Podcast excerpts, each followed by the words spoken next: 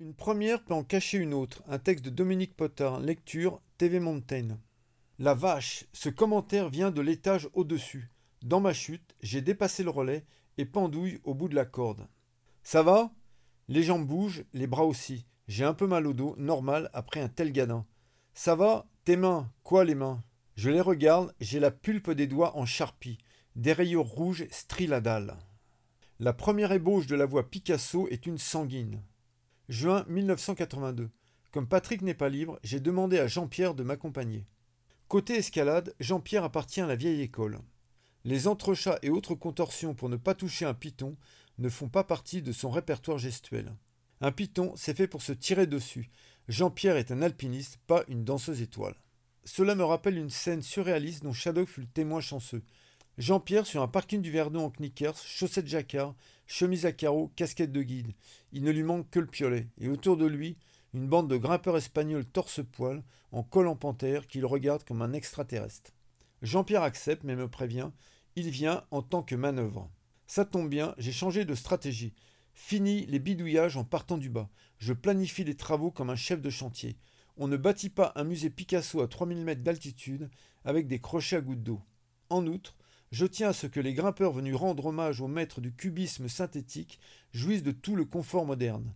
Ça passe par une voie débarrassée de ses encombrants. Pierre sur les vires, bloc branlant.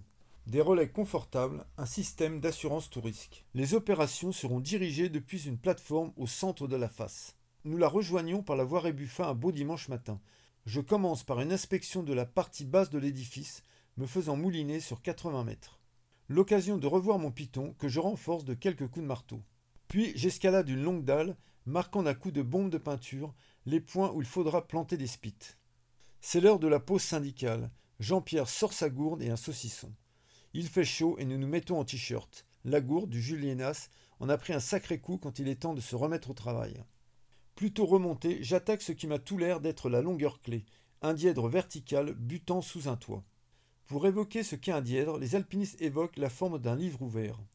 Dans le cas d'une première, il s'agit d'un livre écrit dans une langue inconnue. Assez vite, je réalise que c'est du chinois et opte pour une progression sur de petits coinceurs. Ma vitesse d'ascension s'en ressent. Il me faut un bon quart d'heure pour arriver sous le toit. Je marque mon territoire en plantant un solide piton. Jean-Pierre Dumou, s'il te plaît. Je tire sur la corde en vain. Jean-Pierre Dumou Nouvelle traction sans succès. Cramponné à mon clou, j'observe la base arrière.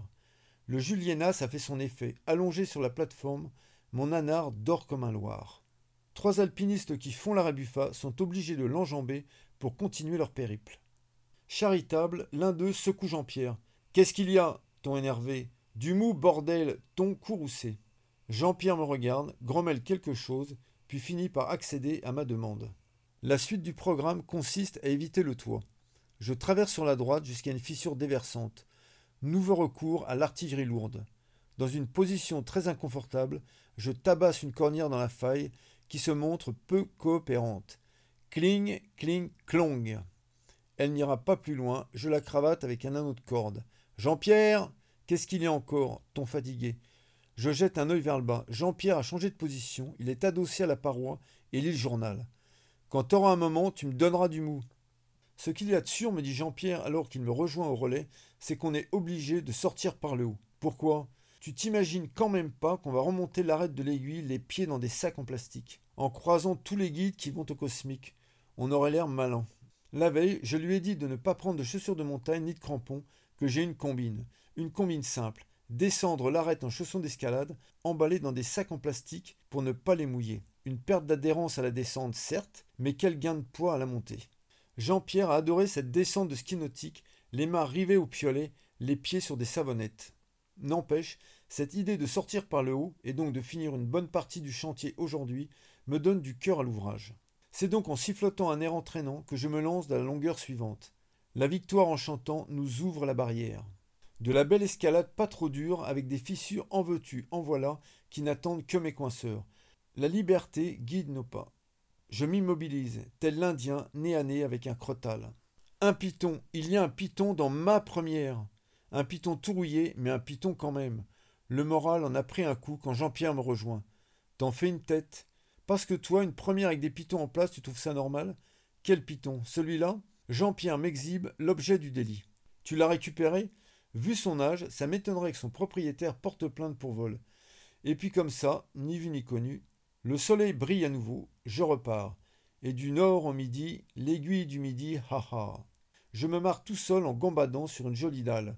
La trompette guerre, les bras m'en tombent et je manque d'en faire autant. Mais qu'est-ce que c'est que ce bordel? Ce n'est pas un piton qui pointe au-dessus de mon nez, c'est une rafale de spit. Bien aligné sur un mur lisse. De colère, je plante un relais et fais venir Jean-Pierre. Comme moi, il constate l'ampleur des dégâts. Je l'entends glousser, ce qui mérite. Tu trouves ça drôle, toi? Comment tu voulais l'appeler, ta voix? Picasso. Et puis d'abord, c'est pas une voix, c'est une œuvre. Ah Ses yeux frisent derrière ses lunettes. T'auras qu'à dire que tu l'as faite avec des matériaux de récupération. Le pourquoi du comment. L'année précédente, deux Helvètes sans vergogne, Michel Piola et Pierre-Alain Stener, n'ont pas hésité à envahir le territoire français pour ouvrir une voie dans la face sud de l'aiguille du Midi. Là, deux messmakers. C'est sa sortie que nous avons eu le malheur de croiser. Quant au piton rouillé, il aurait été planté par un certain Meyer. Qu'est-ce qu'il foutait là, je vous le demande, à la fin des années 1950 1984, les mêmes sans gêne ont le culot de revenir à l'aiguille du Midi et signent une nouvelle voie. Une voie qui n'hésite pas à piétiner mes plates-bandes. Et comment elle s'appelle, cette usurpatrice? Super Dupont, le coup bas. En tant que fan autant de la rubrique à braque que des Demoiselles d'Avignon, je suis pris en défaut. Saluer l'œuvre de Picasso, c'est bien. Saluer celle de Gottlieb, ce n'est pas mal non plus. En plus que des Suisses rendent hommage à un super-héros portant béret et Marcel bleu-blanc-rouge, je jette l'éponge. Résultat des courses en montagne, victoire de Super Dupont par chaos. Sans rancune, Michel, et surtout merci. Je me fais le porte-parole de tous les amoureux de la belle grimpe pour ton œuvre inspirée et féconde.